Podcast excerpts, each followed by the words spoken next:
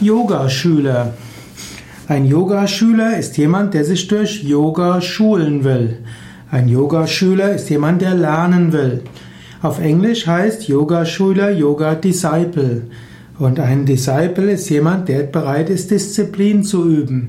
In diesem Sinne, ein Yogaschüler ist jemand, der bereit ist, sich selbst zu schulen, an sich selbst zu arbeiten, eben durch Yoga.